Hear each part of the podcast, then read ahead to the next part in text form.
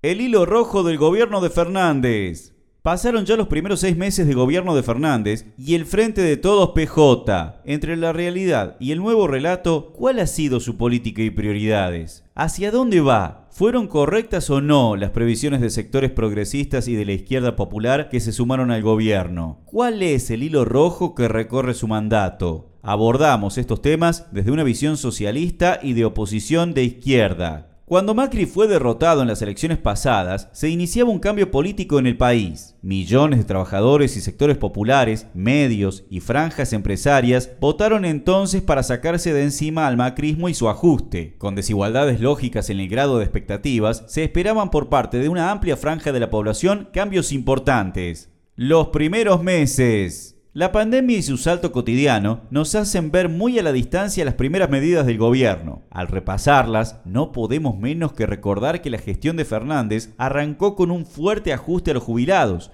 a quienes les quitó la movilidad jubilatoria y los aumentos que tenían previstos, los cuales fueron reemplazados por decretos de montos menores. Ese objetivo antipopular contra quienes trabajaron toda su vida se lo encubrió con la palabra solidaridad en un insulto a la inteligencia. En esos primeros meses nacían también las primeras reuniones del Consejo Económico y Social, una mesa tripartita entre gobierno, empresarios y la burocracia sindical, con el objetivo claro de enchalecar los reclamos salariales. Por eso, a las primeras reuniones de ese ámbito lo acompañaban declaraciones del propio Fernández pidiendo moderación en los pedidos de aumentos de salarios. Una moderación que no se le aplicó a las empresas formadoras de precios, que siguieron estos seis meses remarcando precios de productos de la canasta básica familiar a la vez, desde diciembre de 2019, el gobierno fue pagando uno a uno los vencimientos de la ilegítima deuda externa, tanto al FMI como a bonistas. Así lo hizo incluso hasta fines de mayo, cuando hizo un nuevo pago al FMI, mientras se desarrolla la negociación con los bonistas extranjeros. Para esa política hizo votar, con apoyo del macrismo, la ley de restauración y sostenibilidad de la deuda, que no es otra cosa que seguir pagando deuda ilegal bajo nuevos plazos e intereses. El conjunto de esta política inauguraba un nuevo periodo de ajuste que intentó taparse en esos primeros meses con nuevas palabras y relatos, pero en los hechos, ajuste al fin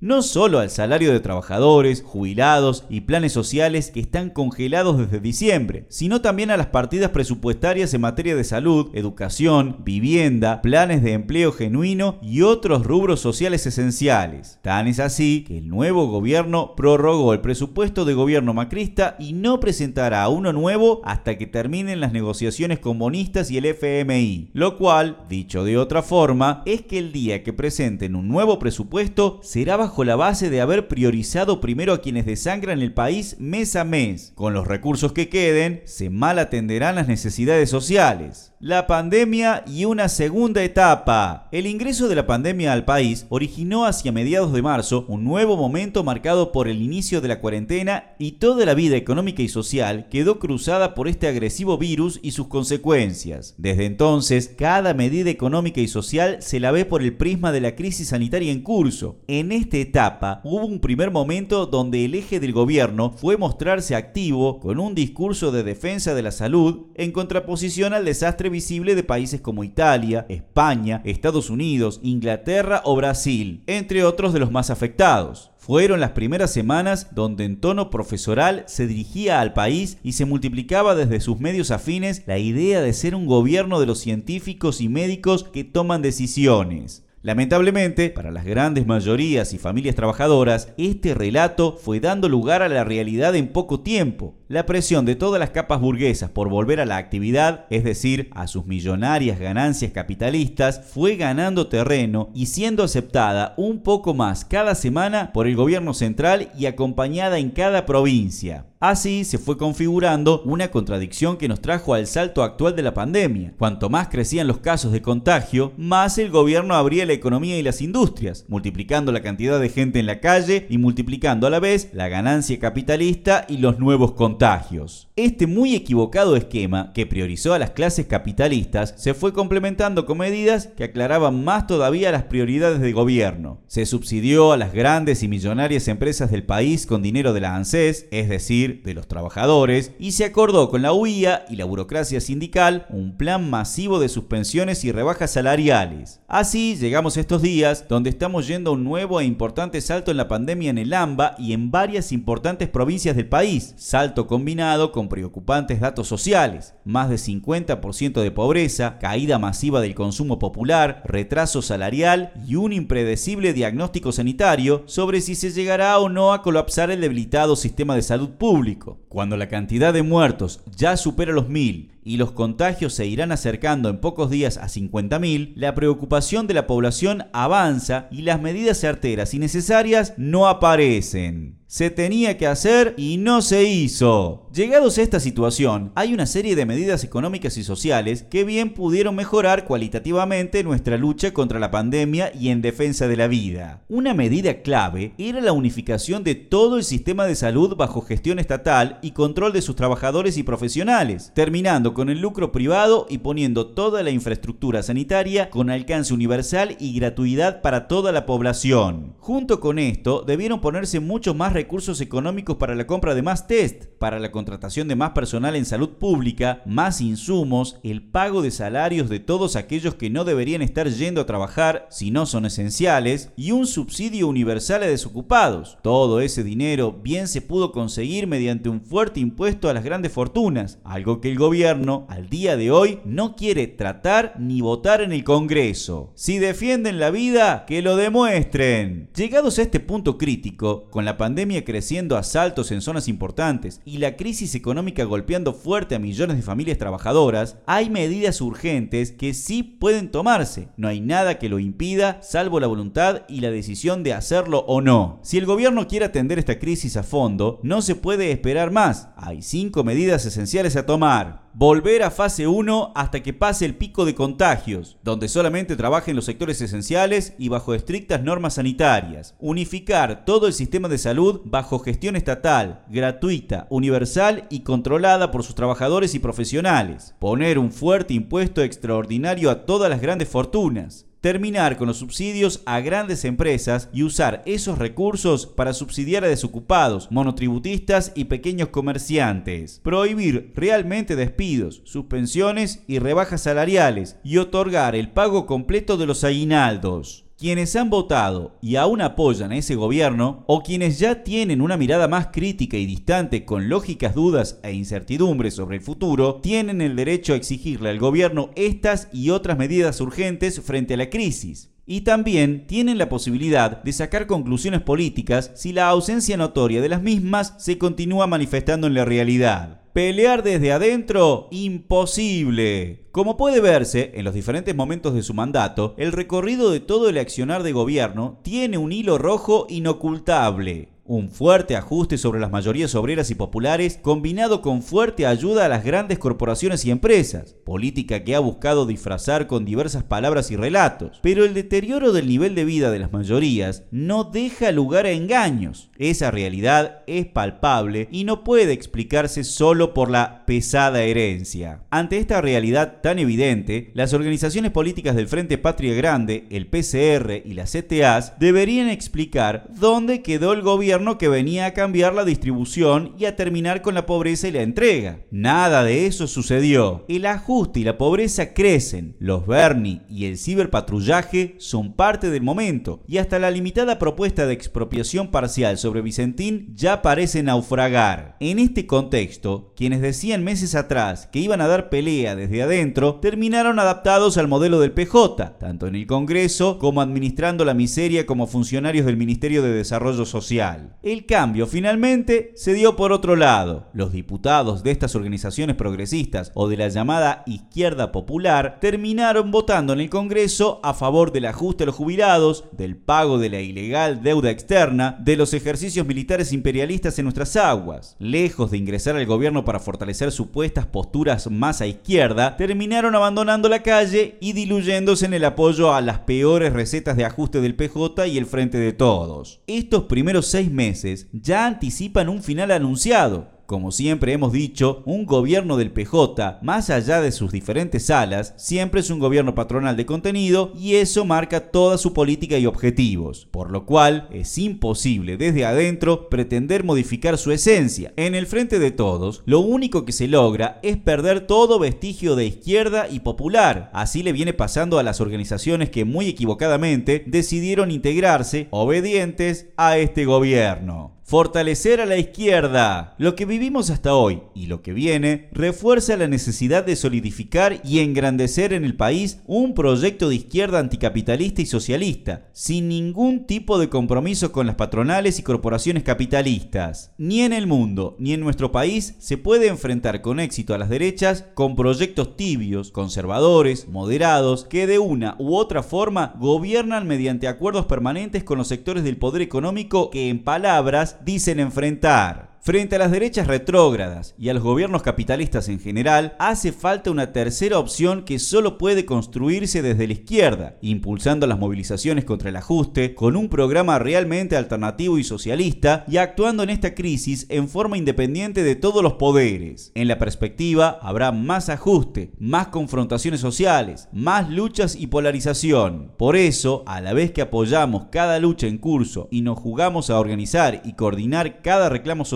tenemos que hacer más fuerte un proyecto político de izquierda como el que construimos en el MST y el FIT Unidad, una izquierda que se postule y abierta a construir en común con las y los trabajadores, con la intelectualidad crítica, el movimiento de mujeres, disidente y ambiental, con la juventud estudiantil y precarizada. A contribuir a estos objetivos te invitamos a sumarte.